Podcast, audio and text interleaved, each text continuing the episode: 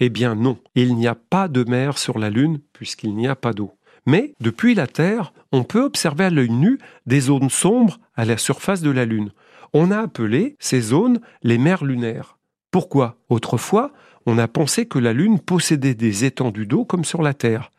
La Lune était une petite sœur de la Terre.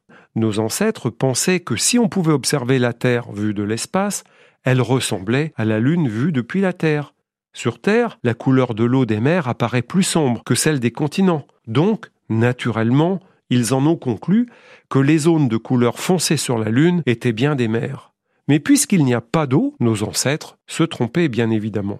Mais alors, c'est quoi ces zones sombres? Ce sont de grandes surfaces liées à des impacts de grosses météorites qui ont créé des épanchements gigantesques de lave.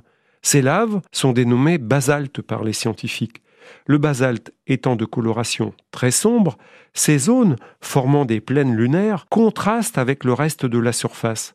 La géographie lunaire nous décrit la Lune avec de nombreuses mers, la mer de la tranquillité, la mer de la sérénité, la mer des pluies, la mer des crises et bien d'autres.